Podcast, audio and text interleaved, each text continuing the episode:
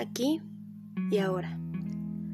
Te encuentras escuchando este primer episodio donde busco y quiero por medio de mi voz y mis experiencias ayudarnos a sanar. Ya estás aquí y te felicito porque el haberle dado play a estos pocos minutos solo nos dice que hay una pequeña vocecita dentro de ti que aún se escucha y te está pidiendo dar el primer paso a este proceso de crecimiento personal y salud mental. Gracias.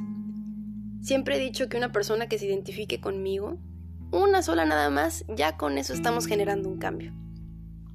Así que hola amigo o amiga, yo soy Raquel Vargas.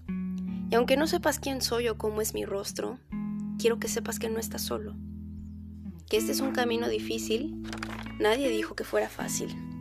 Ya sea que no te encuentras, que terminaste con alguien, que estás pasando por alguna pérdida o que simplemente no te sientes tú, este espacio es para ti. Créeme, de verdad sé cómo te sientes. Yo también fui ella. La mujer deshecha, la que se salió de casa muy joven, queriendo tomar las riendas de su vida. La que por supuesto tuvo problemas en casa, de verdad no saben cuántas veces me agarré del chongo con mi mamá. Me rebelé, salí con dos maletas y con 54 pesos en la bolsa. Qué valiente, ¿no? Ojo, no estoy diciendo que tu situación sea igualita a la mía, pero muchas veces pasa, ¿no? Que nos identificamos más y escuchamos más a las voces externas que a nuestros propios familiares o amigos. ¿Cuántas veces no le contamos nuestros problemas al chofer del Uber y escuchamos más sus palabras que ni las de nuestra propia madre? ¿A poco no? Pero bueno, a lo largo de esta serie de episodios, te quiero platicar vivencias, frases, puntos de vista que me han hecho llegar hasta aquí y ser la persona que soy ahora. Es muy fácil decir ámate, quiérete, respétate. Qué sencillo es decir, ya no estés triste. Yo sé que eso no es lo que necesitas escuchar en este momento. Yo sé que estás lleno de heridas, que aunque son internas, se ven. De verdad no es tan complicado percibir cuando alguien se encuentra triste. Esas ganas de desprenderte de ti de acabar con toda esa pena, esa ansiedad, de acabar contigo mismo. Y esto que acabo de decir, fíjate, muy raro porque me hace recordar un momento exacto en mi vida, que de hecho no tiene mucho que pasó. Yo me encontraba platicando con un amigo, y si está escuchando esto vas a ver perfectamente que estoy hablando de él. Y le contaba lo mal que estaba, lo mal que me sentía, lo perdida que estaba, esa pena interna que yo también tenía porque yo no quería que él pensara que él era mi bote de basura, entonces yo le echaba toda la mierda de mis problemas, sabiendo yo también que suficientes problemas tenía esa persona.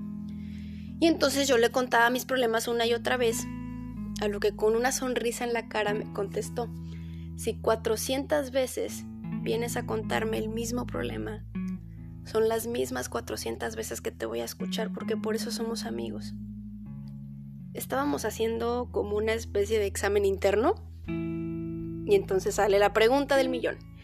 ¿Quién es Raquel? En este caso pregúntate, ¿quién eres tú? Date unos minutos para pensarlo. Analízalo. A lo que yo en mi caso respondí. Raquel es alegre, es feliz, tiene chispa, es sociable, le encanta reír, le encanta bailar, ella es luz.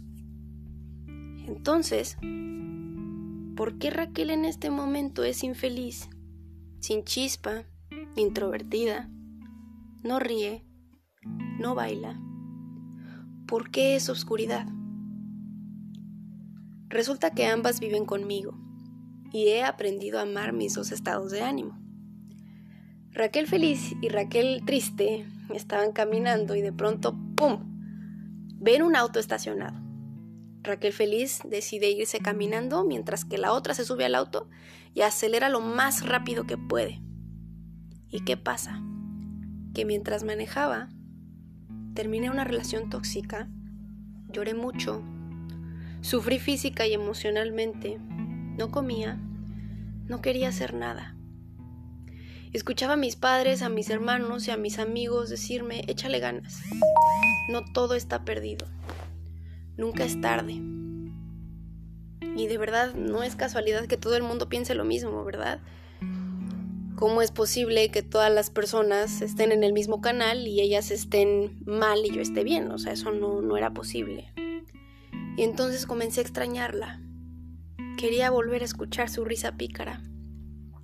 Y decidí doblar en el primer retorno para regresar por ella. Y entonces me la encuentro. Raquel feliz estaba sentada, cansada de caminar. Bajé el vidrio y le dije, súbete. Perdóname.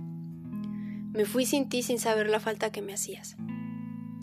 Metafóricamente hablando, este es el suceso más hermoso que yo he vivido, cuando primero que nada ni nadie me pedí perdón a mí misma. Me abracé y me prometí que jamás, jamás me iba a volver a soltar y que con el tiempo me iba a ayudar a curar todas esas heridas que aunque son internas, se ven. Lo que quiero decirte es que tú tienes la medicina en tus manos. La respuesta está dentro de ti, aunque no la veas. Ahí está. Detecta tu problema, escribe. ¿Desde dónde viene eso que te quiebra el corazón? Si lastimaste a gente en el camino, pídeles perdón. Pero primero que nada recuerda que te debes de pedir perdón a ti. Y de verdad qué valiente eres, porque a pesar de todo lo que has pasado, sigues aquí y eres un guerrero. Y no importa si te caíste 400 veces, porque son las mismas 400 veces que estoy segura te vas a levantar. Esa es la belleza de tocar fondo, que solo te queda subir. Gracias. Espero te haya ayudado y platicamos a la próxima.